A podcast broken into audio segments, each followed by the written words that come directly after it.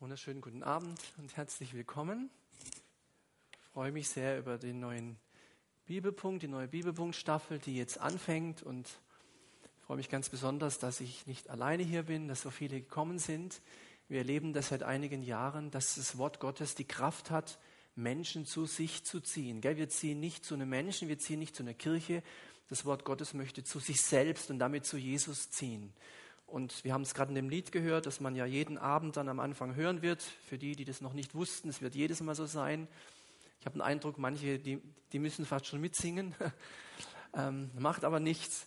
Ähm, dass wenn wir dann in, dieses, in diese aufgeschlagene Bibel reingucken, in Wort Gottes reingucken, ähm, dann finden wir uns selber wieder. Also wir erfahren ganz viel über uns und natürlich über ihn, aber weil wir Ebenbilder Gottes sind, erfahren wir auch viel über uns. Und deswegen freut es mich sehr, dass auch heute Abend so viele gekommen sind und nochmal ähm, herzlich willkommen aus nah und fern, auch aus anderen Kirchen und Gemeinden. Das ist auch eine ganz besondere Chance und Gelegenheit, Leib Jesu zu praktizieren aus unterschiedlichen Hintergründen, aus unterschiedlichen Gemeinden und Kirchen. Das ist eine ganz tolle Sache. Wir machen hier auch nicht Werbung für eine Kirche, sondern wir machen Werbung für Wort Gottes und für den, der im Wort Gottes beschrieben wird, nämlich für den lebendigen Gott. Ja, und für die Menschen, die Gott noch nicht so kennen, sie, du bist genau richtig hier. Ähm, lass dich, lassen sie sich von Gottes Wort ergreifen. Das Wort Gottes hat die Macht, Menschenleben zu verändern. Das ist bis heute noch so und wir freuen uns immer wieder, dass wir das auch erleben dürfen.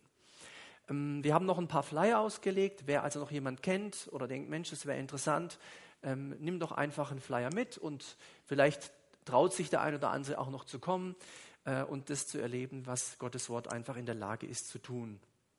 Heute Abend ähm, unter diesem Oberbegriff das Vater unser Geheimnis, ganz bewusst auch Geheimnis, ähm, geht es um dieses Thema, so fängt ja auch das Vater unser an, ja, wir kennen das ja wahrscheinlich alle äh, wohl auch auswendig, ähm, Vater unser im Himmel und deswegen heute, was es bedeutet, Gott als Vater zu haben.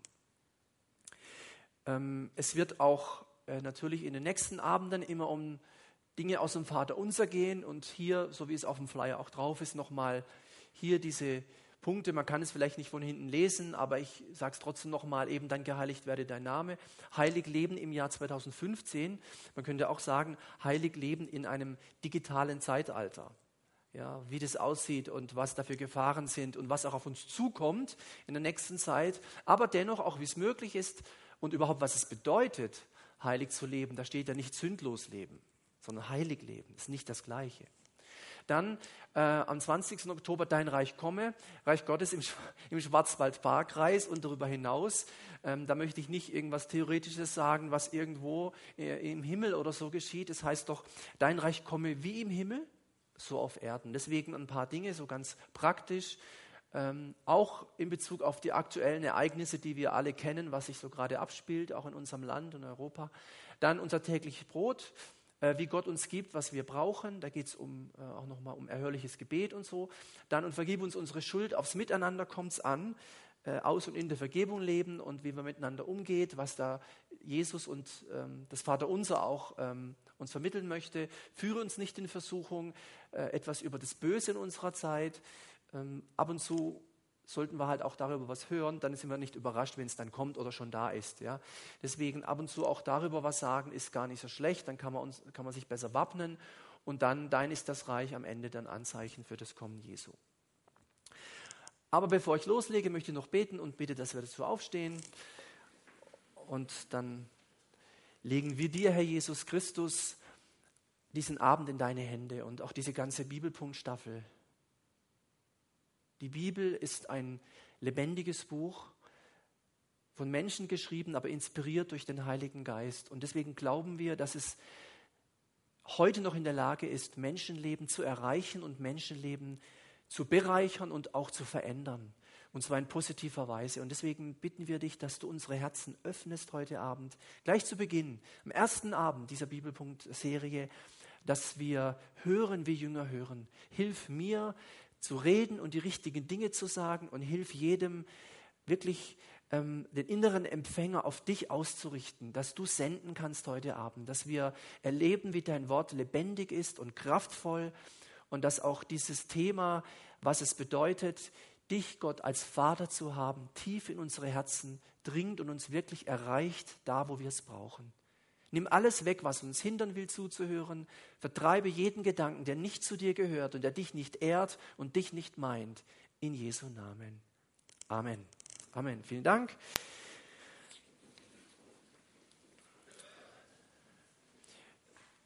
Wir sehen hier die äh, Überschriften, das heißt die, die Punkte für heute Abend. Äh, ganz kurz eben äh, Vater unser. Äh, dazu was dann über Dreieinigkeit nochmal etwas. Äh, dann der Vaterbegriff in der Bibel und dann Vorteile oder Vorzüge, ähm, wie wir profitieren, äh, wenn wir Gott äh, als Vater haben. Vorteile, wenn Gott mein Vater ist.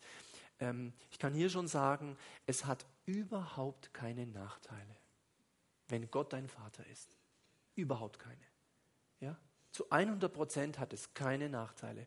Ob du die Vorteile kennst und hast und auch siehst und so weiter, das ist was anderes. Aber Nachteile gibt es nicht, wenn man Gott zum Vater hat. Aber dazu später mehr. Wenn jemand ähm, die Sachen nachhören möchte, dann kann er immer an dem Abend am Ende hinten bei der Technik das kurz sagen und am darauf folgenden Abend, also in zwei Wochen quasi dann die CD, äh, die gebrannte, äh, wieder mit nach Hause nehmen. Oder wenn auch jemand sagt, ich würde gerne jemand äh, geben, der nicht dabei sein kann oder das wäre für den wichtig oder so, dann macht es genauso, einfach hinten melden und beim nächsten Mal mitnehmen. Vielen Dank auch schon allen, die da mithelfen, dass das immer so gut geht. Das ist auch eine tolle Sache. So können wir auch mithelfen, dass das Wort Gottes weiter gestreut wird. So kannst du quasi Multiplikator sein. Ich kann ja nur einmal was sagen, aber wenn du es jemand weitergibst, dann hört es noch jemand. Ja? Also das, was Gottes Wort ähm, heute Abend einfach und an den Abenden äh, uns zu sagen hat. Gut, also das dazu. Dann der erste Punkt. Das ist das Gebet, was natürlich Vater unser genannt wird. Es ist im Grunde es gibt ja mehrere Gebete, manche äh, finden wir wortwörtlich, zum Beispiel das hohe priesterliche Gebet, andere, da finden wir nur ganz wenig, als zum Beispiel Jesus im Garten Gethsemane war und gerungen hat, kurz bevor es dann um den Verrat ging und dann die ganzen Leiden und Kreuzigung und die ganzen Szenen sich da abgespielt haben. Ähm, aber dieses Gebet ist, ist ähm, quasi explizit von Jesus so äh, formuliert worden, dass er gesagt hat, also wenn ihr betet, dann betet so und dann kam das. Wir werden nachher sehen, in welchem Zusammenhang das war und wir werden nachher die Vor- und Nachteile sehen, wenn man das auswendig betet. Hat Vor- und Nachteile. Ja, müssen die Vorteile sehen und die Nachteile vielleicht wissen. Ähm, ich lese jetzt noch mal vor, bitte müssen es nicht mitbeten oder so. Ich lese es mal vor, ich bete es nicht, ich lese es mal vor. Und wie gesagt, die meisten von uns kennen das sicherlich auch. Ähm, ich weiß gar nicht, wann ich das auswendig gelernt habe. So bekannt ist das Gebet. Als Kind irgendwann habe ich es halt gewusst, was immer wieder gebetet wurde, dieses Vater unser im Himmel, geheiligt werde dein Name, dein Reich komme, dein Wille geschehe, wie im Himmel, so auf Erden. Dann unser tägliches Brot gib uns heute und vergib uns unsere Schuld, wie auch wir vergeben unseren Schuldigern. Und führe uns nicht in Versuchung, sondern erlöse uns von dem Bösen, denn dein ist das Reich und die Kraft und die Herrlichkeit in Ewigkeit. Amen. Also das ist das bekannteste Gebet ähm, in, in, der Bibel. Und ähm, auch wenn Menschen mit Religion oder mit Gott wenig zu tun haben oder wenig zu tun haben wollen, dieses Gebet kennen enorm viele. Ich behaupte, ähm, obwohl wir, wie ich meine, in keinem christlichen Deutschland mehr leben, dass viele Deutsche, viele, viele, viele Millionen von Deutschen dieses Gebet kennen und auch sehr viele können. Also es ist das bekannteste Gebet der Welt. Ja, auch in anderen Ländern ähm, dieses Vaterunser ähm, in manchen Ländern wird es the Lord's Prayer genannt, das, das Gebet unseres Herrn. Also das ist einfach bekannt und äh, jeden Sonntag beten es Millionen Menschen ja, auf der ganzen Welt, in alle möglichen Kirchen, auch in Deutschland. Ähm, und Jesus setzt ähm, dieses, dieses Vaterunser Gebet dem Gebet der Pharisäer gegenüber.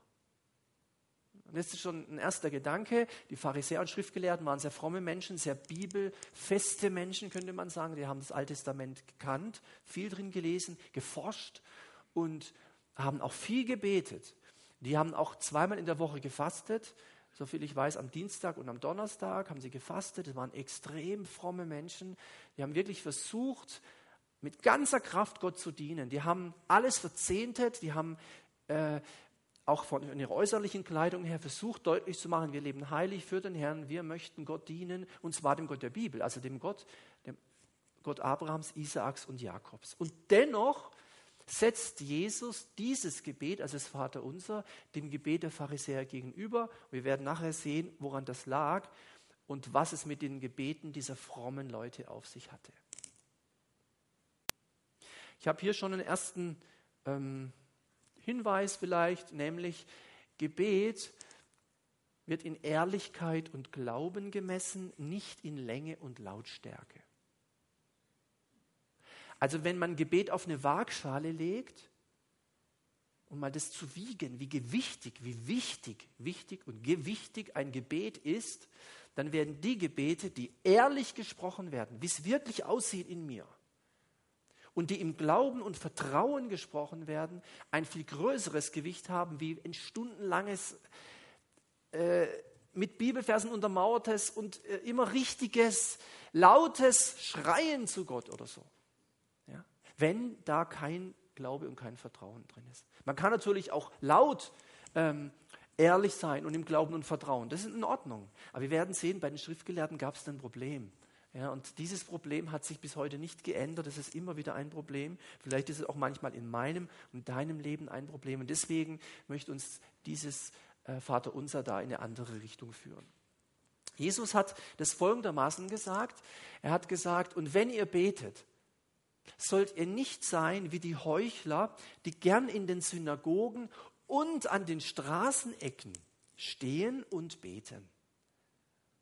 also sie haben gerne gebetet, das ist ja eigentlich, eigentlich gut. Dann haben sie in den Synagogen gebetet, ist ja, auch ist ja in Ordnung. An den, an den Straßenecken, die haben sich gar nicht gescheut. Das konnten alle sehen, das sollten alle sehen. Sie hatten ja auch so weiße Gewänder an, auch über dem Kopf, so, so weiße Gewänder. Und zur Zeit Jesu, auch im Alten Testament, war die Gebetshaltung so. Also so hat, das gab es in der Bibel nie. Ja, das kommt aus dem Mittelalter, das heißt, kannst mich abführen. Hier. Und dann bin dein Knecht. Das ist nicht verkehrt, weil die Bibel spricht auch, wir sind Diener Jesu und Knechte Jesu und so. Aber das, dieses Händefalten, natürlich kann man das machen. Kein Problem, machen wir ja auch. Aber das ist nicht das, wie es die Bibel kennt. Bibelgebet, alles Neues Testament war immer das hier. Mit leeren Händen und mit erhobenen Händen. So, das war so die Haltung. War einfach üblich damals. Und so standen die also an den Straßenecken, muss man sich mal vor, kannst du mal machen in Villingen, stehst mal an der Ecke da, der Stadtmitte, stehst mal so hin, eine Zeit lang, und dann kommt dann der Krankenwagen. Möglicherweise, ja. Was ist mit dem los oder so? Ja. Vor einiger Zeit, ach, das war im Schwimmbad, äh, kann ich, oder wo war das denn? War das im Schwimmbad? Ah, nee, das war nicht im Schwimmbad, das war im Urlaub. Das war am Strand. Ich war da mal am Strand irgendwo, im Urlaub halt. Auf jeden Fall morgens um weiß nicht, um sieben oder so, war da eine Frau gestanden, die hat dann auch so eine ähnliche Haltung eingenommen, aber das war dann mehr so Yoga-meditationsmäßig. Ich habe sie dann auch gefragt, habe ich gefragt, weil es so aussah, das, das hat man eigentlich gesehen, sage ich, begrüßen Sie die Sonne. Genau, ja, genau. Ich begrüße die Sonne, stand dann so da irgendwo. Ja.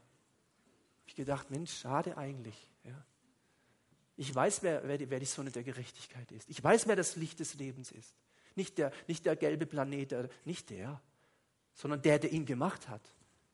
Gott ist Licht. Ja, also es gibt Menschen, die das so machen und, äh, und die haben das auch so gemacht. Und er sagt von denen, und die beten, damit sie von den Leuten gesehen werden. Das damit ist entscheidend. Das war das Motiv. Die wollten nicht von Gott gesehen und gehört werden, die wollten von den Menschen gesehen und gehört werden. Wenn du von den Menschen gesehen und gehört werden willst, ist es gefährlich. Weil dann machst du so vielleicht, wie es die Menschen wollen. So ein bisschen, wie es beeindruckend ist. Aber wenn du willst, dass Gott dich sieht und Gott dich hört, dann sagt Jesus, habe ich einen anderen Plan, eine andere Idee. Er sagt sogar, wahrlich, ich sage euch, wenn Jesus das Wort wahrlich bringt, da steht übrigens Amen da. Amen. Amen heißt ja, so sei, so ist es. Wahrlich. Amen, ich sage euch, sie haben ihren Lohn schon gehabt. Mit anderen Worten, das ist überhaupt nichts wert, was die, das bringt nichts. Es hat keinen Wert, es hat keinen Bestand. Es ist eigentlich unnötig, die hätten es auch lassen können. Und dann sagt er, wenn du aber, wenn du aber betest, Jesus sagt, das ist wie eine Gebetsschule. in diesem Zusammenhang wie in die Gebetsschule. Er sagt, wenn du aber betest, dann gebe ich dir einen Tipp, geh in dein Kämmerlein, schließ die Tür zu. Damals zur Zeit Jesu waren ja andere Häuser wie hier. hier. Ja, und äh, das, ich habe mal gelesen, dass das Kämmerlein damals die Speisekammer war. Äh, das war die einzige, die man zuschließen konnte, dass da niemand hier das Essen klaut oder so. Jetzt, es heißt nicht, dass du jetzt einen Abstellraum musst, um zu beten, bitte. Das Prinzip ist ein anderes, nämlich ungestört sein. Ungestört. Ja. Geh in dein Kämmerlein, schließ die Tür zu und bete zu deinem Vater, jetzt kommt es schon, zu deinem Vater, der im Verborgenen ist. Im Verborgenen ist, ist der Vater. Verborgenen. Und dein Vater, der in das wieder Verborgene sieht, in das Verborgene, was nicht die anderen sehen, wird dir es vergelten. Das, da steckt schon ganz viel über Gebet drin. Ja? Man könnte sagen, und Jesus hat ja auch öffentlich gebetet, das, aber er hat es eben auch alleine getan, er und der Vater. Das heißt, man könnte so sagen, wer gelernt hat, alleine mit Gott zu sein, im Verborgenen, wo keiner weiß, wann und wie oft und wo du bist und betest, das muss man nicht erzählen. Weißt du auch nicht, wann und wo ich bete? Das erzähle ich dir nicht. Brauche ich doch gar nicht. Weißt du, wenn ich es erzähle, dann heißt es, ja, guck mal, hoi und hm, na, findest du das toll? Ja, nee, eben nicht, das muss doch gar keiner wissen. Ja. Wer es gelernt hat, im Verborgenen mit Gott zu reden und mit Gott zu sein, der kann auch öffentlich, der kann auch vor anderen oder mit anderen. Ja, und deswegen ist beides wichtig, nicht nur das Verborgene. Aber in dieser Bibelstelle geht es darum. Und wenn ihr betet, sagt Jesus, sollt ihr nicht viel plappern, plappern, hat Luther so, glaube ich, übersetzt, plappern, schwätzen, labern, ja, so, so, so, so, so richtiges, ist ja alles richtig, aber nicht wichtig. Richtig, aber nicht wichtig. Also nicht plappern. Ja, und dann sagt er nicht wie die Schriftgelehrten, sondern wie die Heiden. Wie die Heiden. Denn sie meinen, sie werden erhört, wenn sie viele Worte machen. Bibelausleger wundern sich hier, wieso, wieso die Heiden? Die Heiden beten doch gar nicht. Und darum könnte es sein, dass Jesus über die schriftgelehrten Pharisäer Heiden sagt, dass er sie Heide nennt. Heide war damals ein Schimpfwort. Er seide wie ein Heide, Sünder und Zöllner.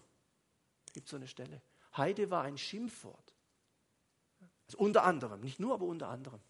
Ja, gibt ja auch Heiden im Gegensatz zu Juden oder so, aber da geht es wahrscheinlich darum, weil die anderen tun ja nicht einfach so beten. Denn sie plappern und meinen, dass sie erhört werden, wenn sie viele Worte machen. Also die rechnen quasi in Quantität. Langes Gebet gut, kurzes Gebet schlecht. Neben dem Gebet des Vaterunser hier, was Jesus ja nicht gebetet hat. Er hat es ja nicht gebetet. Er hat ja gesagt, als, als, als Vorbild, als Muster, wir werden nachher sehen, was da alles drin, als System. Ja, ich weiß nicht, ob Jesus gedacht hat, dass man das einfach auswendig runtersagen soll. Das ist die große Frage. Ob da nicht mehr dahinter steckt. Hm? Ja, also er wollte da was anderes deutlich machen. Ja, dieses Plappern wie die Heiden, die meinen, in der Länge liegt. Das ist es nicht. Deswegen waren die Gebete Jesu streng genommen ganz kurz. Habe ich schon ein paar Mal auch hier, glaube ich, oder immer wieder gesagt. Steh auf. Sei sehend. Das war es gewesen. Bam, bam, bam. Ja? Da braucht es nicht viel Worte. Wenn Kraft ist, ein Wort. Was, was, was sagen Sie zu Jesus? Sprich nur ein Wort und mein Diener ist gesund. Und dann sinngemäß, okay, bumm, war er gesund. Nicht jetzt müssen wir mal anfangen, großes Ding zu machen. Das heißt, je mehr Glaube ist, desto weniger muss man sagen. Das ist so ein Geheimnis. Also nichts gegen lange Gebete, aber im Glauben, es wird immer in Glaube gemessen und Vertrauen. Wenn lange Gebete im Glauben gesprochen werden, ist es nicht verkehrt, aber ich befürchte fast, wenn du richtig viel, oder ich auch, wenn ich viel Glaube habe, brauche ich gar nicht viele Worte zu machen. Brauche ich nicht. Ja. Aber ich bin auch noch nicht so weit und wahrscheinlich keiner von uns, dass ich einfach sage, zack, zack, zack, zack, bum, bum, bum. Ja, das ist halt, wir sind nicht Jesus. Wir haben noch Vollmachtsmangel, weil wir nicht immer im Willen Gottes sind wie er, weil wir nicht ohne Sünde sind wie er. Und wenn du ohne Sünde bist und immer im Willen Gottes, dann tauschen wir kurz den Platz. Ja, ist doch klar, dann, dann müssen wir alle von dir lernen. Ich, ich lerne das doch auch, ich bin auch noch nicht da. Aber das ist das, was Jesus lehrt. Darum sollte ihnen nicht gleichen, denn euer Vater weiß, was ihr bedürft, bevor ihr ihn bittet. Das, das drückt Glaube aus. Er weiß es doch, bevor ich sage. Ich muss Gott ja nicht an etwas erinnern. Er weiß es doch sowieso. Also in diesen Stellen ist schon ganz, ganz viel Potenzial. Und hier kommt schon das mit dem Vater. Bete zu deinem Vater. Bete zu deinem Vater. Dein Vater, der ins Verborgene sieht. Denn euer Vater weiß, was ihr bedürft, bevor er ihn bittet. Das ist manchmal auch bei uns als Eltern so. Ja? Wenn dann das Kind kommt und macht so komische Augen, dann weißt du genau, was es will. Ja? Wenn er natürlich oder sie natürlich vor uns Fernsehprogramme hatte und dann das Augen, die Augen so strahlen, dann kommt er auf dich zu und du weißt auch, was er will, was machst du dann? Ja? Hm. Aber so ist es oft, ja, dass die Väter einfach das wissen und Gott ist natürlich viel mehr wie wir und er weiß es noch besser. Gebet ist Reden mit Gott, Reden mit dem Vater. Und zwar, Gebet beginnt im Verborgenen, weil Gott, der Vater, ins Verborgene sieht. Man kann sich wirklich überlegen, bete, also rede ich mehr mit anderen zusammen, mit Gott oder alleine? Und ich möchte dich ermutigen, auch ganz alleine mit Gott zu reden. Wer nur mit anderen, wenn ich nur mit anderen zusammen bete und nie alleine, das wäre schlecht. Wenn ich nur alleine bete und nie mit anderen, ist es auch schlecht. Aber es beginnt bei mir. Ich und er. Da beginnt's. Gott beginnt im Verborgenen. Gebet mit Gott dem Vater ist, das habe ich mal so hingeschrieben, äh, auch Schweigen, einfach nichts sagen.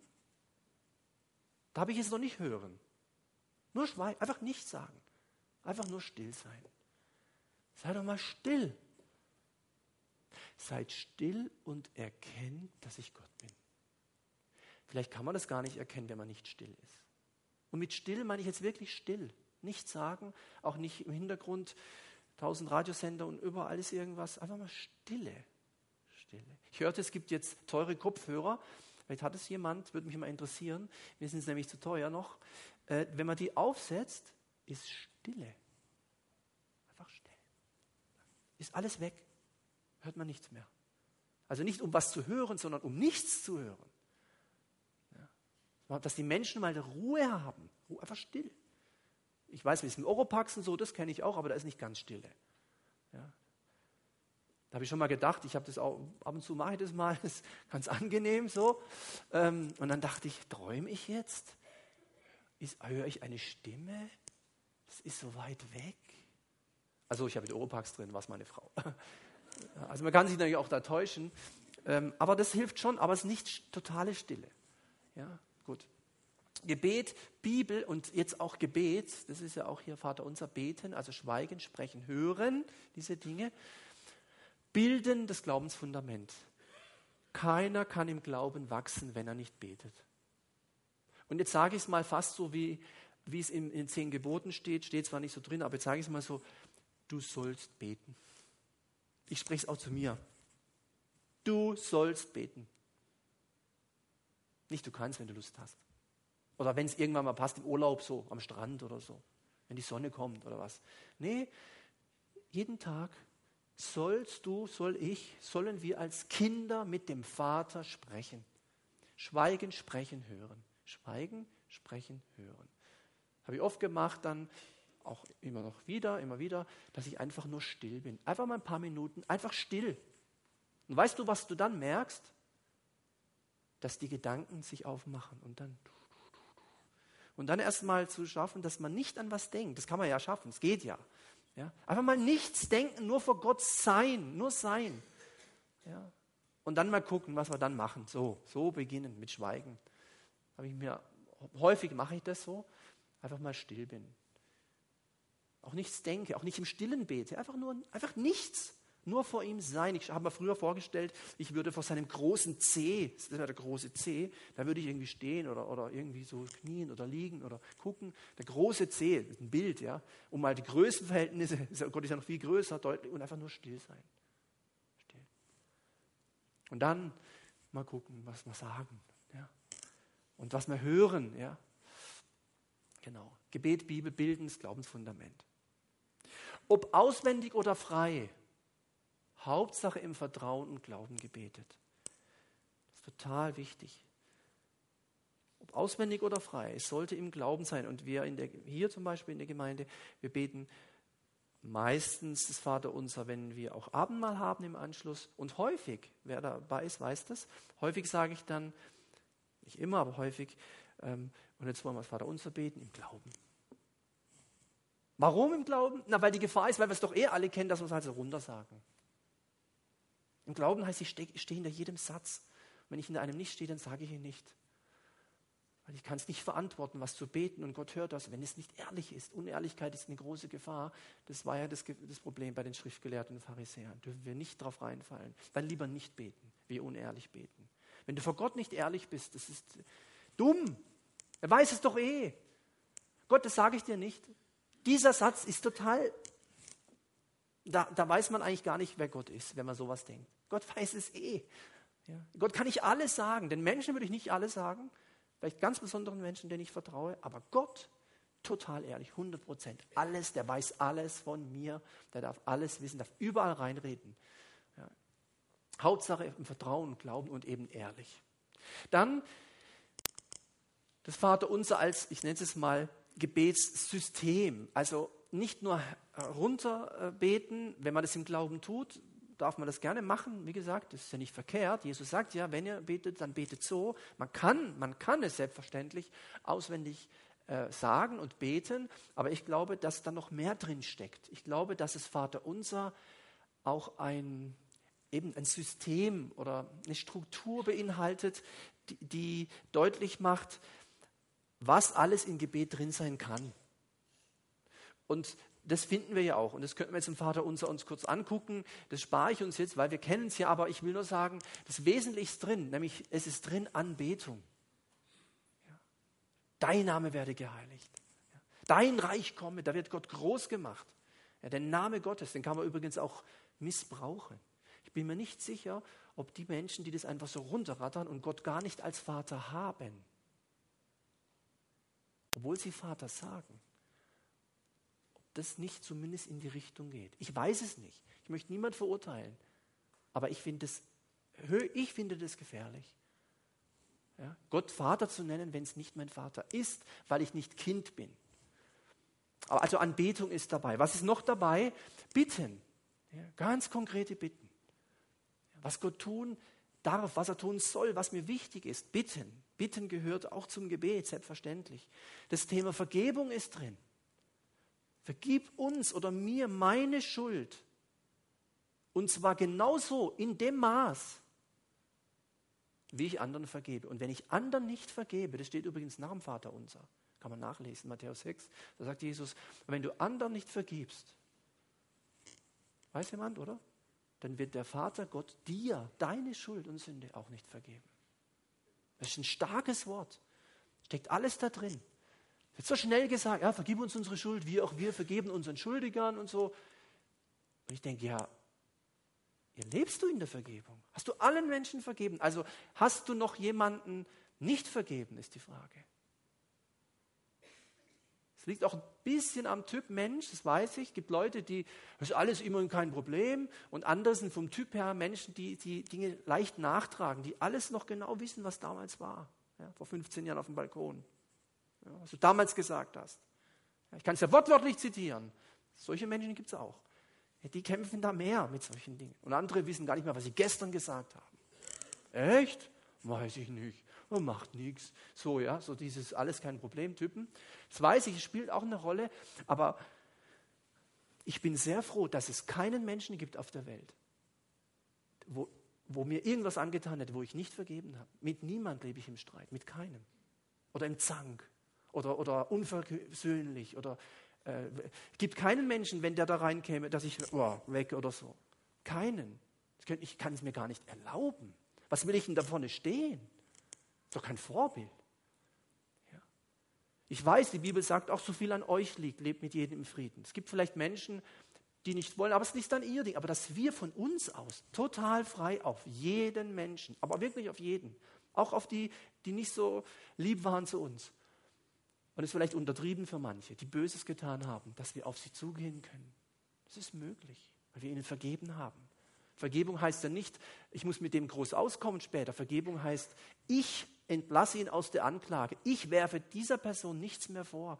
Die steht vor Gott und nicht mehr vor mir. Ich bin nicht der Richter. Mein ist die Rache, sagt Gott.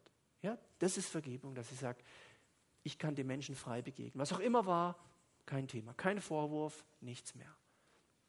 Es kommt auf die Situationen an, ich weiß das auch. Manchmal braucht es auch Zeit. Die Gefühle sind da manchmal ein bisschen hinken hinterher, je nachdem, was wir erlebt haben. Aber es ist ganz wichtig, dass wir in und aus der Vergebung leben. Und es wird dann so gesagt, vergib uns unsere Schuld, wie auch wir, genauso wie wir, vergeben unseren Schuldigern.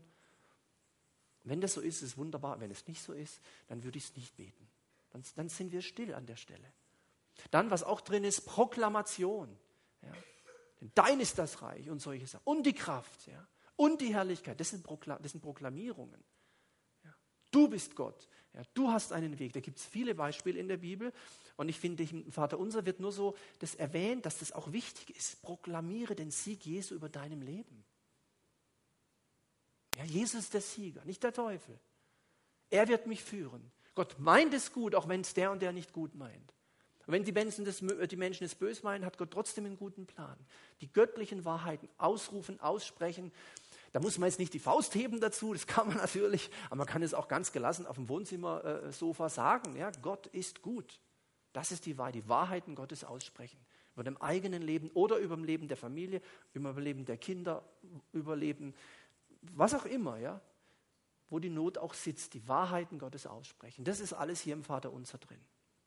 Ich habe sieben Schwerpunkte gefunden im Vater Unser. Sieben, ja, Zahl und so. Sieben Schwerpunkte und wir werden eben alle, also ich habe das eben so geplant, an diesen sieben Abenden äh, ansprechen. Gut, Zweiter Punkt, ganz kurz was zur Dreieinigkeit, weil wir es ja mit dem Vater zu tun haben. Das ist nicht der Sohn, das ist nicht der Heilige Geist, das ist der Vater. Das ist ein ganz altes Modell, das gibt es im Grunde schon so lange, wie es die Kirche, Gemeinde Jesu gibt. Zweites, drittes Jahrhundert hat man das versucht, so als Modell zu beschreiben. Das ist natürlich schwierig. Ich, ich denke dann immer, wenn ich sowas zeige oder selber mir angucke oder aufmale, wenn Gott, Gott ist ja jetzt da, so, ne, durch seinen Geist. Er ist ja hier drin. Er ist ja auch in dir und er ist hier und er sieht es jetzt. Und er hört das alles, was ich jetzt sage und so. Und er sieht dieses Modell. Dann denke ich dann immer, was der wohl drüber denkt. Ja, ob, wirklich, was Gott jetzt über so eine, sagt er dann, ach du liebe Zeit. Da merkt man, dass ihr Menschen seid, ja. Oder, das würde ich mir jetzt wünschen, aber ich weiß es halt nicht, ja. Oder ob Gott sagt, sagt naja,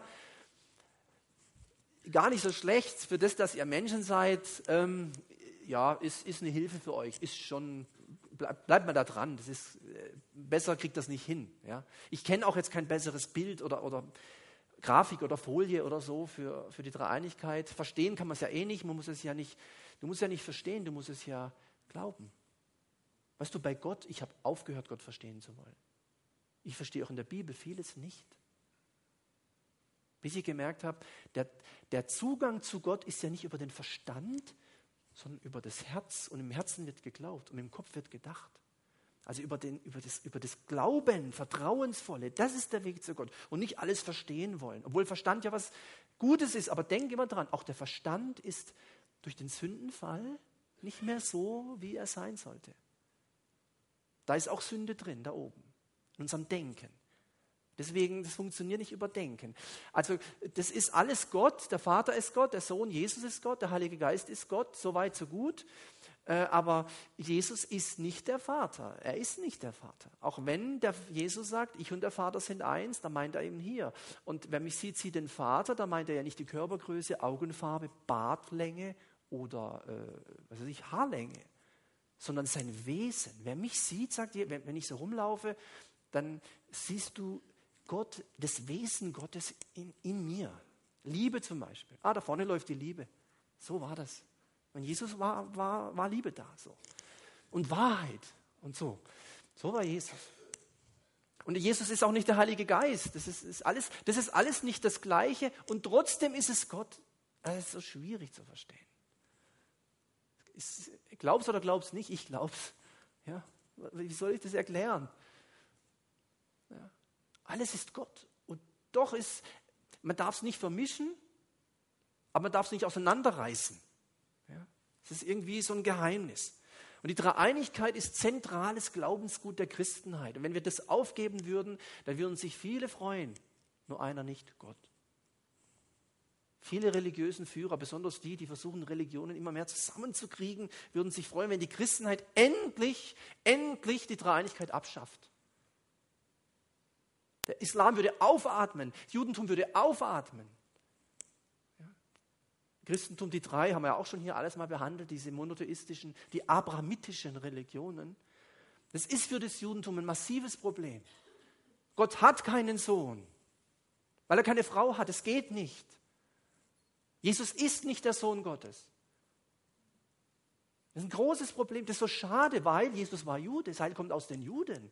Das sind unsere Wurzeln. Das ist so schade. Aber es gibt Menschen, auch zunehmenderweise, auch im Judentum, die Jesus erkennen als den nicht nur Messias, sondern auch als Gottes Sohn. Das, das ist wichtig, dass Gottes Sohn auch dazu kommt. Ja. Wenn, wenn messianische Juden sagen, Jesus ist zwar Messias, aber nicht Sohn Gottes, das ist schade. Das ist ein großes Problem. Und für den Islam eben auch. Ja. Ihr mit euren drei Göttern. Wir sagen, nein, wir haben einen Gott. Nee, Vater, Sohn, Heiliger Geist. Da steht's doch. Hier, da. Ich habe doch drei Götter. Eins, zwei, drei. Wir sagen, nee, das ist einer. Hier steht doch drei. Und es ist so schwierig. Kann man nicht erfassen. Das muss, glaube ich, einem der Heilige Geist irgendwie aufschließen. Kann man sich zu Tode diskutieren. Das ist wirklich ein Problem. Dürfen wir nie aufgeben. Und es gab schon Bewegungen, die haben zum Beispiel nur Jesus gesehen, die Jesus-Only-Bewegung. Das klingt so super fromm. Nur Jesus. Nur Jesus. Hört sich toll an, oder? Nur Jesus. Und wenn du sagst, ja, Vater, nichts Vater. Ja, und Heiliger Geist, ja, nichts. Hm? Problem.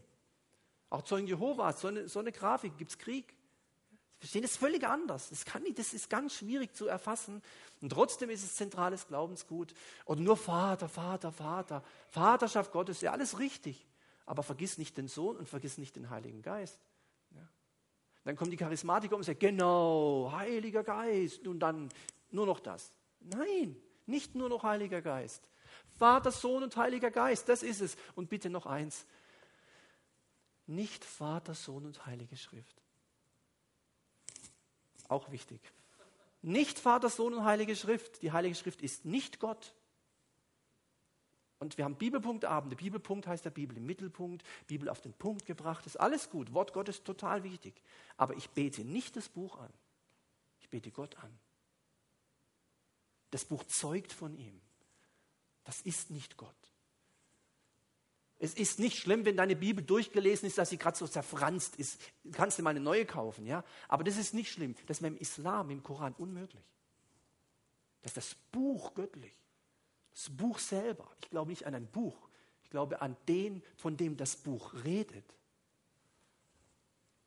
Also weiter Dreieinigkeit, zentrales Glaubensgut der Christenheit. Für Judentum und Islam ein großes Problem, weil, und jetzt kommt's, und das ist ja das, die Sache mit dem Vater jetzt, nur wer wiedergeboren ist, ist Kind. Also ist geistlich Kind. Wer, Jesus sagt, ihr müsst von neuem geboren werden, ihr Menschen ihr Deutschen, ihr Amerikaner. In Amerika ist fast jeder born again. Ist echt schwierig. Born again, born again, alle wiedergeboren. Und dann fragt man nach, was es heißt, und dann denkt man, äh, komisch. Ja, und in anderen Ländern ist es ganz das Gegenteil. Da ist kaum jemand born again, wie in Deutschland zum Beispiel. Sehr wenige born again, wiedergeboren. Frag mal auf der Straße, bist du wiedergeboren? Ja. Wenn du Glück hast, sagt er, ja, ja, ich glaube auch an Reinkarnation. Sagst du, und das meine ich aber nicht. Ja. Bin evangelisch, sage ich, meine ich nicht. Wiedergeboren. Von neuem geboren, weißt du, Jesus, so aus Wasser und Geist. Hä? Bin doch katholisch. Sag ich, meine ich doch nicht. Wiedergeboren. Zu einer neuen, lebendigen Hoffnung. Weißt du, wenn du stirbst, bist du bei Gott. Hä? Frag, das ist eine Not. Ich finde das richtig schlimm. Wer wiedergeboren ist, ist Kind. Ihr müsst von neuem geboren werden. Das hat der Pharisäer, der Nikodemus auch nicht verstanden. Nee, muss ich noch mal in den Bauch? Muss ich noch? Hm? Jesus sagt, ja, sag mal, Du, du, du, studierst die Schriften und du bist so klug und so fromm und so heilig scheinbar. Ihr, ich sage euch, ihr müsst von neuem ge geboren werden. Wer das nicht ist, der kann das Reich Gottes nicht sehen. Eine starke Botschaft von Jesus. Wer Kind ist, ist Kind Gottes. Also wer wiedergeboren ist, ist Kind. Und wer Kind ist, wer Kind, wer, wer Kind ist, bitte, ist nicht Kind von Jesus. Oh danke, Herr Jesus, dass ich dein Kind sein darf. Falsch. Ich bin nicht das Kind von Jesus. Jesus hat überhaupt keine Kinder. Weißt du, was er hat? Geschwister. Brüder und Schwestern. Jesus ist mein großer Bruder. Und wenn ich den hole, ja, so ungefähr. Und wenn du Schwester, wenn du Frau bist, dann ist, bist du Schwester von Jesus. So, und wenn ich also Kind Gottes bin und, und, und, und der Bernd ist auch Kind Gottes und der Hansi ist auch Kind Gottes und der, der Peter ist Kind Gottes, dann sind wir quasi Brüder, Geschwister mit dem gleichen Vater, den Jesus hat. Also deswegen sagt man, und die, und die Frauen sind alle Schwestern und alle sind wir Geschwister und deswegen ist die Gemeinde Jesu bestehend aus Männern und Frauen, die wiedergeboren sind und die sind Geschwister und darum ist Gemeinde Jesu eine große Familie. Amen, so ist doch. So ist es. Finde ich, find ich gewaltig. Ja? Finde ich toll. Freue ich mich voll drüber. Ja? Wie ein Kind kann ich mich drüber, juhu, so viele Geschwister. Sind wir ein paar und weltweit ganz viele, Millionen. Ja, ist wirklich toll. Christen sind Geschwister. Gemeinde ist Familie. Und weil es verschiedene Kirchen und Gemeinden gibt, gibt es viele verschiedene Familien, aber eigentlich ist es eine große Familie. Ich glaube, dass die Gemeinde Jesu, der Leib Jesu, alle wiedergeborenen Christen auf dem Planeten Erde die größte Familie sind, die es überhaupt gibt. Die größte. Die größte. Nicht die Mitglieder bei Facebook sind die größte Familie. Und die, ich hätte jetzt was gesagt zu VW, aber ich lasse jetzt weg. Also die größte Familie sind die Christen. Ja? Familie. Da gab es mal eine Sekte, die hat sich Familie Gottes genannt. Total daneben, was die gelebt haben. Ganz schlimm. Die haben das missbraucht. Finde ich so schade. Ja, Familie, das Wort Familie hat mit Gott zu tun. Gott denkt in Familie. Gott denkt in Familie. Was war jetzt am Samstag am letzten in Berlin? Marsch für das Leben. Was müssen, was müssen denn die Gegner Sprüche loslassen wie, hätte Maria abgetrieben, wärt ihr uns erspart geblieben? Was muss man sowas sagen zu Christen? Ich denke dann immer, wenn solche Menschen sowas zu Christen sagen, ist ihnen nicht klar, dass sie damit Gott in den Schmutz ziehen. Gott in den Schmutz ziehen. Solche gotteslästerlichen, gemeinen und blöden Sprüche. Die verstehen überhaupt nicht mehr, was Familie ist. Ja, ich habe ein Recht auf meinen, und, und Abtreibung ist okay und lau, unglaubliche Sachen sind. Und, da, und da, die anderen sagen einfach nur, äh, Leute, schützt das Leben, weil Gott das Leben gemacht hat. Und dann kommen die und bringen irgendwie einen Schmutz darüber. Aber weißt du was? Gott lässt sich nicht spotten. Was der Mensch sät, wird er ernten. Und das werden wir auch sehen in unserem Land und weltweit. Der Mensch sät, wird er ernten. Wenn man gegen die Schöpfung, äh, Schöpfungsordnung Gottes geht, dann wird halt mal Gott gegen die Schöpfung gehen. Dann lässt er halt mal Sachen zu. Gott ist nämlich kein Hampelmann. Gott straft auch mal. Irgendwann sagt Gott, oder ab und zu immer wieder, das ist mal gut. Jetzt reicht's. Und wenn Gott nur ein bisschen so macht, dann kann das eine riesen Konsequenz haben für viele Menschen. Und Gott kann sich das erlauben, auch mal, auch mal zu strafen. Gott ist nicht jemand, den man so in den Schmutz ziehen kann. Ja.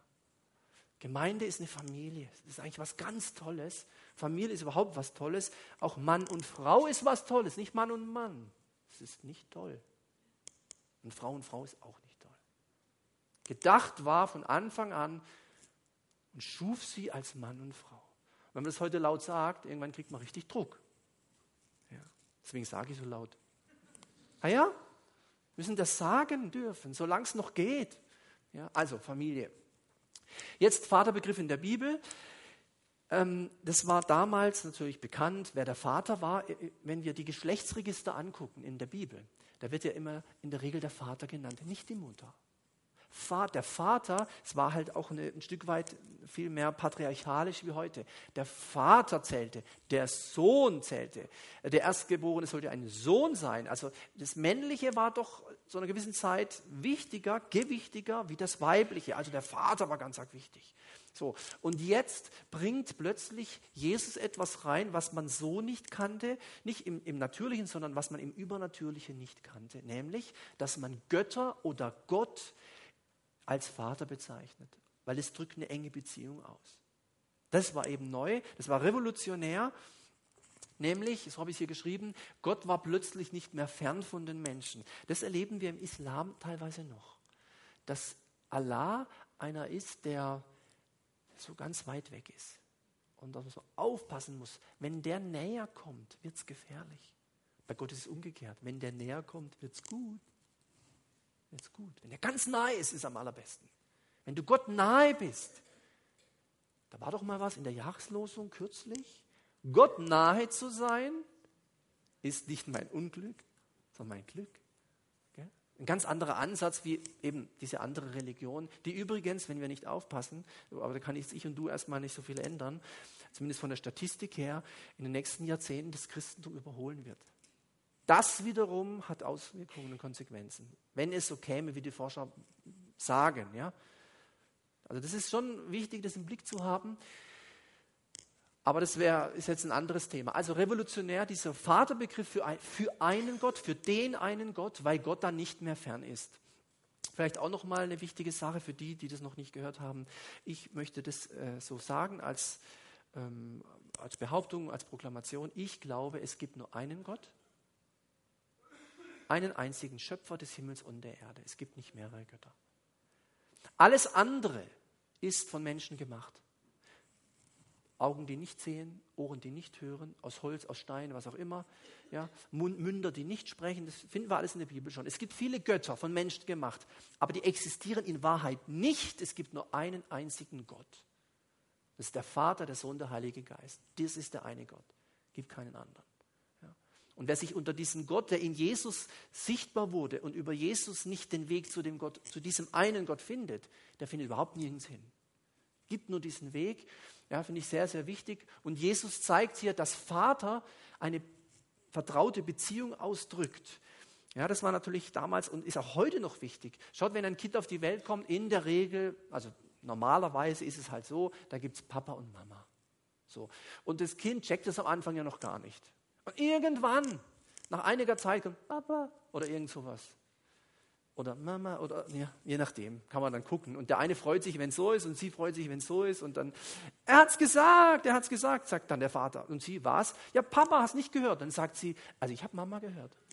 Hm? So, also, aber was wichtig ist beim Vater, ist, dass er jemand ist, der eine enorme Schutzfunktion hat für ein Kind. Die erste wesentliche Autorität, die Mutter auch. Aber der Vater hat noch mal eine andere Art von Autorität, als Autorität. Und deswegen, äh, da komme ich nachher kurz drauf, ist es häufig problematisch, wenn wir als, also wir, du und ich, mit unserem leiblichen Vater schlechte Erfahrungen gemacht haben, weil er eigentlich die Autorität hätte sein müssen von Anfang an in unserem Leben, die uns schützt, die uns führt, die uns auch auf Gott hinweist. So müssten eigentlich Väter sein. Und wir versagen da auch alle immer wieder, aber es gibt auch Männer, Männer also Väter, die extrem versagt haben. Grauenhaftes angerichtet haben. Und das kann sich wirklich bis, das kann sich echt lange, lange, lange hinziehen. Da, da weiß man einiges darüber. Zum Beispiel gibt es Menschen, die mit Autoritäten grundsätzlich ein Problem haben. Der Vermieter, der Chef, der Polizist, der Arzt, der Pastor, was auch immer, der Lehrer. Sobald irgendjemand, der eine gewisse Form von Autorität hat, auftaucht, werden die unsicher. Die wissen gar nicht warum. Und häufig, bitte nicht immer, aber häufig hat das damit zu tun, dass ihr eigener Vater nicht in rechter Weise eine Autori Autor nicht autoritär, eine Autorität war oder Dinge gemacht hat, die das Gegenteil waren von Schutz, Sicherheit, Geborgenheit und Führung und Hinweis auf Gott. Prüf mal selber dich oder wenn du Menschen kennst. Ja. Es gab Leute, die, die, die haben das so erlebt im Alltag mit Lehrern, mit Vermietern. Die haben gesagt, wenn der Vermieter geklingelt hat, war ich immer unsicher. Und man hat es nicht verstanden, warum, der war so nett, da gab es eigentlich kein Problem. Ja? Und wenn sie Auto gefahren sind und hinter ihnen plötzlich sehen, das Blau-Weiße, dann war alles anders. Kurz, wie fahre ich? Ist alles okay? Tacho angeschnallt? Ja. Ist irgendwas? Blinker, alles geht? Fahre ich 50? Ja. Und sie wussten aber nicht, warum das so automatisch passiert das war irgendwie plötzlich ist da so eine Spannung gewesen. Und da hat man bei manchen festgestellt, wo das herkommt. Das hatte mit ihrer eigenen Vaterbeziehung zu tun. Nochmal nicht immer, aber es gibt da manchmal Verbindungen. Dann der Gott Abrahams, Isaak und Jakobs, der ja anerkannter Gott war zur Zeit Jesu im Judentum, auch für die Pharisäer total, das war Gott. Das ist ja auch der Gott, das ist auch mein Gott, das ist ja der gleiche. Ja? Ähm, Der Gott Abrahams, Isaac und Jakob soll nun plötzlich Vater genannt werden. Und es war ein Ärgernis für Juden, natürlich auch und Muslime, die eben die Sohnschaft Jesu leugnen. Ja, das ist ihnen zu nahe. So kann man nicht mit Gott reden. Ja, das ist eine große Gefahr. Und deswegen gibt es ja auch diese Bibelstellen. Das griechische Wort, das Jesus verwendet im Vater unser, ist Pater. Wir kennen auch den Pater, oder? Katholischen, den Pater. Ja. Donnenvögel, ja, Pater Ralph und so, aber das ist was anderes. Aber eben der Pater, Vater, ehrwürdiger Vater, ähm, auch der Papst natürlich. Ja. Jesus sagt ja mal, ihr sollt niemanden Vater nennen, außer den, also außer, den, außer Gott. Damit meint es nicht, dass man nicht zum, zu seinem Vater Vater sagen soll, aber im Religiösen. Ja? Also ich möchte nicht, dass jemand zu mir Vater sagt, auch im Religiösen nicht. Das geht nicht. Sag du, Vater ist der, ich habe den gleichen. Wir sind Brüder. Vater ist da, das, da stimmt das nicht. Wir haben nur einen Vater, wenn wir Kinder sind. Ja? Und dann der Paulus, der das weiter anführt, der sogar das noch, noch auf die Spitze treibt als Apostel, und das war sicherlich richtig, der sagt sogar, wir dürfen zu Gott Abba sagen. Also Papa. Und das ist gemeint, wenn ein Kind, ein Kleinkind zum, zum, zum Papa, Papa oder Papa oder Papi oder so sagt. So vertraut darf es sein mit Gott. Das ist enorm, das war damals revolutionär bitte, nur Kinder Gottes dürfen Gott Vater nennen. Finde ich auch so wichtig. Ja. Ich, ich, ich weiß gar nicht, was ich machen würde, wenn plötzlich der Freund von meinem David, also mein Sohn, zu mir Papa sagt. Ja, das geht doch nicht. Ja. Sag ich, du, hallo? Ja. Bin ich dein Papa? Zwei Menschen auf der Erde dürfen Papa zu mir sagen. Äh, drei, oh, sorry. Drei, ja. Und die heißen David, Lea und Laura. Ja, drei, ja, nicht zwei, drei. Ja. Und nicht fünf oder zehn oder hundert oder irgendjemand, der daherläuft, ach, hallo Papa, sag ich, hä? Ja, geht nicht. Nur Kinder Gottes dürfen Gott Vater nennen. Und ich hat, fällt mir jetzt nur gerade ein, als ich dieses Hallo Papa gemacht habe von diesem Jungen, das ist ja eine wahre Geschichte, das hatten wir auch hier schon mal besprochen, nur noch mal zur Wiederholung, der gesagt hat, warte mal, dich kenne ich irgendwoher. Nimm das Handy, und wischt da, wischt. Ah, hallo Papa. Weil hier das Bild war. Er wusste, den kennt er. Und dann saß, war der Papa. Hat bei ihm zu Hause gewohnt. Kind wurde behandelt. Kind hat nur noch die Menschen erkannt über dieses Gerät. Nicht mehr das Normale. Wisst ihr warum? Weil es mit diesem Gerät aufgewachsen ist. Nicht erst mit 10, mit 15, sondern mit kaum noch nicht reden können, noch nicht sprechen können. Hat so ein Teil von, äh, äh, ja. Wahnsinn, echt dramatisch. Also nur Kinder Gottes dürfen Gott Vater nennen. Dann Vorteile, wenn Gott mein Vater ist. Einmal, ähm, ja, das kommt, äh, macht ja nichts. Also jeder menschliche Vater macht Fehler. Das ist so, ich, du, wenn wir Väter sind oder Väter waren, Kinder nicht mehr da sind oder so, aber ähm, wir machen Fehler und unser himmlischer Vater macht die Fehler nicht. Das ist eine Grundsatzsache. Nicht, ich bin mir da nicht sicher und so, ich weiß es nicht. Es kann sein, dass wir manchmal denken, Gott hat einen Fehler gemacht in unserem Leben. Aber die Wahrheit ist, Gott macht keine Fehler. Unser himmlischer Vater macht keine Fehler. Jeder menschliche Vater ist geprägt von etwas. Also mein Vater, quasi die Generation dort, das war die Nachkriegsgeneration. Der hat seinen Vater mit 14 im Krieg verloren. Das prägt einen Menschen. Da ging es nicht darum, äh, so Gespräche wie, und wie fühlst du dich gerade und so, verwirkliche dich selbst, was hast du für Hobbys? Da ging es darum, mit 14 Jahren mitzuhelfen. Und zwar, dass man schnell Arbeit findet mit 14, damit die Familie mit vielen Geschwistern überhaupt überleben kann. Das wiederum hatte gewisse Folgen für mich. Aber das bin ich ihm gar nicht böse, weil ich das doch weiß. Ich habe mit meinem Papa nie Fußball gespielt. Das, da, hat, da bin ich ihm gar nicht böse. Verstehst du? Bin nicht böse. Aber das muss man wissen. Jeder hat eine Prägung. Jeder kommt woher. Jeder hat eine Geschichte. Gott hat sie nicht. Gott ist nicht irgendwo aufgewachsen und weil er so, und weil er so erzogen wurde, ist, hat er jetzt halt, nein, ist er nicht. Vielleicht hat dein Papa zu Hause nicht gelernt, über Probleme zu reden. Der wollte einfach Ruhe. So. Oder vielleicht wurde mit Gewalt den Willen durchgesetzt. Ja. Vielleicht hat jemand ein Familiengeheimnis. Vielleicht wurde Glauben ganz anders gelebt. Das sind Prägungen, die uns auch dann beeinflussen. Aber bei Gott gibt es die Prägung nicht. Er hat keine Prägung. Man könnte sagen, wenn Gott überhaupt eine Prägung hat, ist das L-I-E-B-E, -E, Liebe. Liebe, der ist durchdrungen, das ist Liebe pur. So ist Gott. Da ist keine Prägung. Da müssen wir nicht Angst haben. Oh, ich weiß nicht, welche Richtung das geht.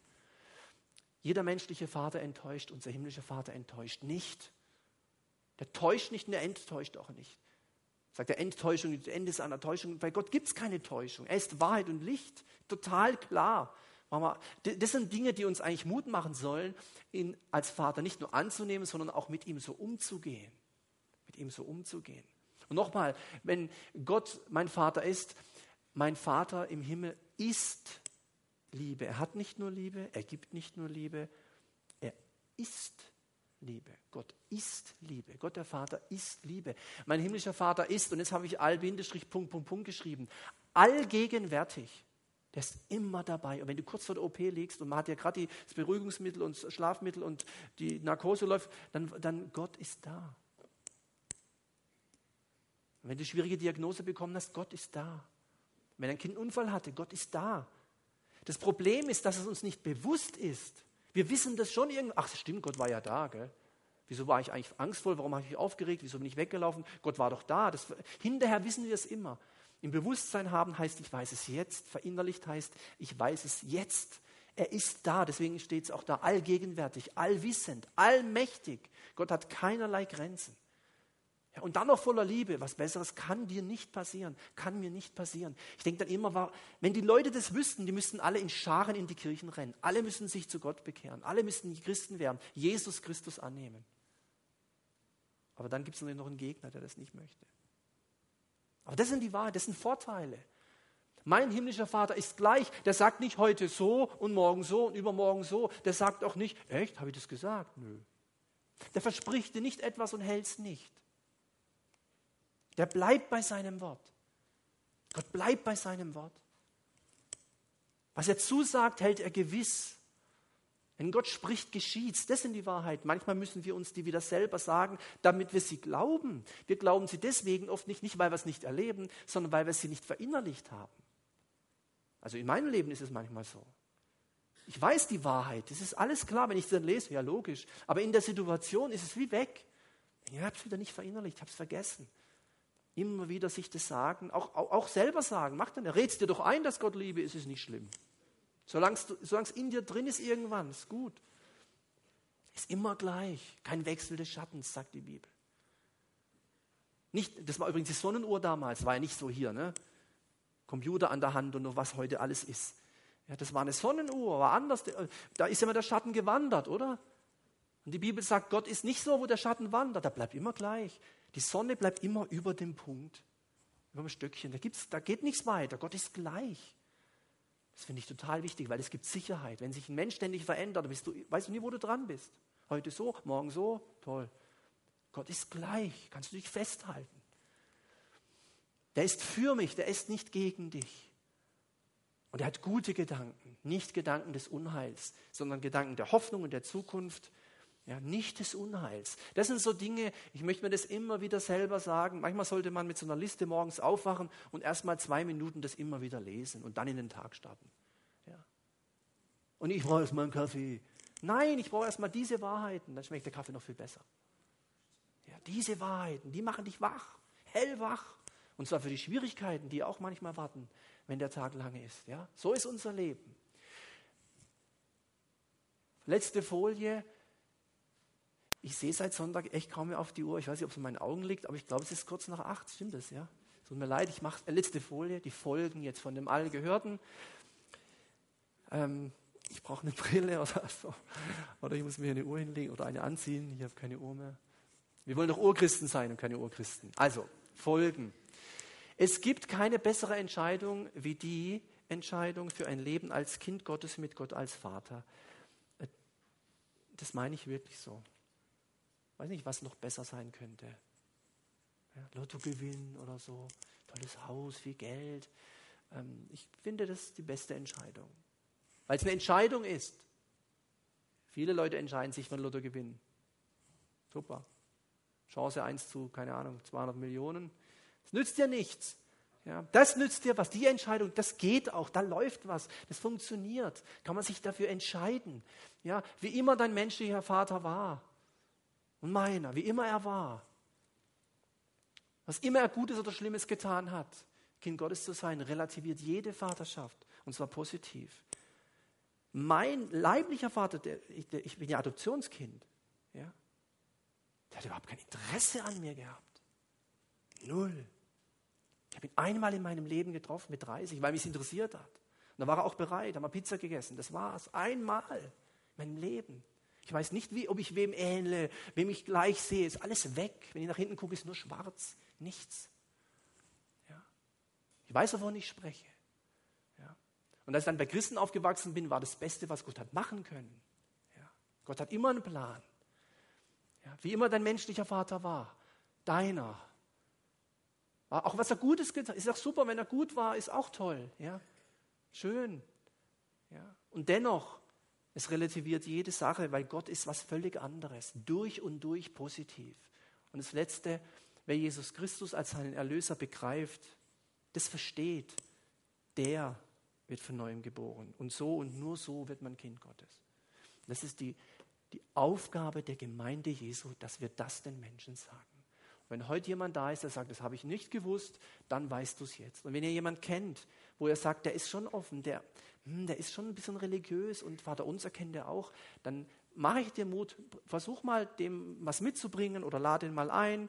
Das wäre eine tolle Sache, dann hört er auch solche Sachen. Auch hier oder in anderen Veranstaltungen, ist ja egal wo, in deiner Gemeinde, aber das ist unser Auftrag, dass Menschen das hier unten, dass sie Kinder Gottes werden. Das ist so wichtig. Manchmal denke ich, es ist wichtiger denn je. Die Zeiten, in der wir leben, das ist so wichtig. Was da jetzt auch so läuft in Europa, die Menschen müssen Jesus erkennen. Ja. Das war's äh, gewesen. In zwei Wochen geht es dann um dieses Thema Geheiligt werde dein Name, heilig leben, äh, eben ja, in unserer Zeit, im Jahr 2015. Ich möchte noch sagen, wenn jemand, wir haben so noch so einen so Post oder so einen Aushang, wenn jemand äh, Interesse hat, das mitzunehmen, davon liegen noch zwei, drei, kann das auch gerne in seiner Kirche oder irgendwo aufhängen. Wenn das erlaubt ist und das okay ist, bitte kein Ärger, aber vielleicht gibt es noch andere Menschen, die Interesse haben. Und jetzt bete ich noch zum Abschluss, stehen wir noch mal auf. Und danke dir, lieber Vater, dass ich dein Kind sein darf. Das ist das größte Geschenk meines Lebens. Ich danke dir, dass so viele hier, wahrscheinlich die allermeisten, vielleicht auch alle, ich weiß es nicht, auch Kinder Gottes sind. Was für ein Vorrecht. Welch Glück ist es, erlöst zu sein, Herr, durch dein Blut. Danke, dass wir dich Vater nennen dürfen. Aber lieber Vater, und dass wir wissen, dass du ein guter Vater bist und dass es Vorteile hat, dass es Vorzüge hat, wenn wir als Kinder Gottes leben. Und ich möchte dich bitten, dass auch diese äh, Bibelpunktabende dazu dienen, dass wir entweder Kinder Gottes werden oder als Kinder Gottes durch diese ganzen äh, Themen, durch diese ganzen Gedanken aus dem Vater unser, dieses Geheimnis lüften und wirklich spüren, was dafür eine Kraft drin steckt die, hinter diesem Gebet und was sich, was, dass es sich lohnt, sich damit zu beschäftigen. Danke für jeden, der heute da war und ich möchte dich bitten, bewahre jeden von uns jetzt auf dem Heimweg und geh du mit uns in diesen Abend, in diese Nacht, auch in den Rest dieser Woche. Danke, dass du über uns wachst und dass du auf uns aufpasst. Du guter Vater Amen. Amen. Vielen Dank fürs Kommen. Guten Abend noch und bis bald.